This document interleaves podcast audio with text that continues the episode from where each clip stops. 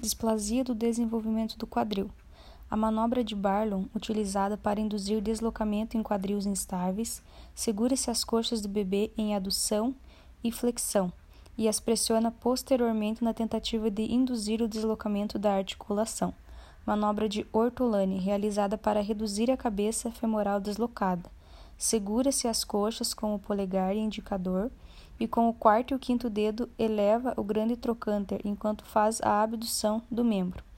Para bebês com exame inconclusivo e ou triagem negativo, nenhuma evidência de estabilidade, mas com cliques nas articulações ou assimetria na coxa, pode-se fazer uma nova avaliação com 2 a 4 semanas de vida, mas ultrassonografia da articulação coxofemoral com 6 a 8 semanas de vida.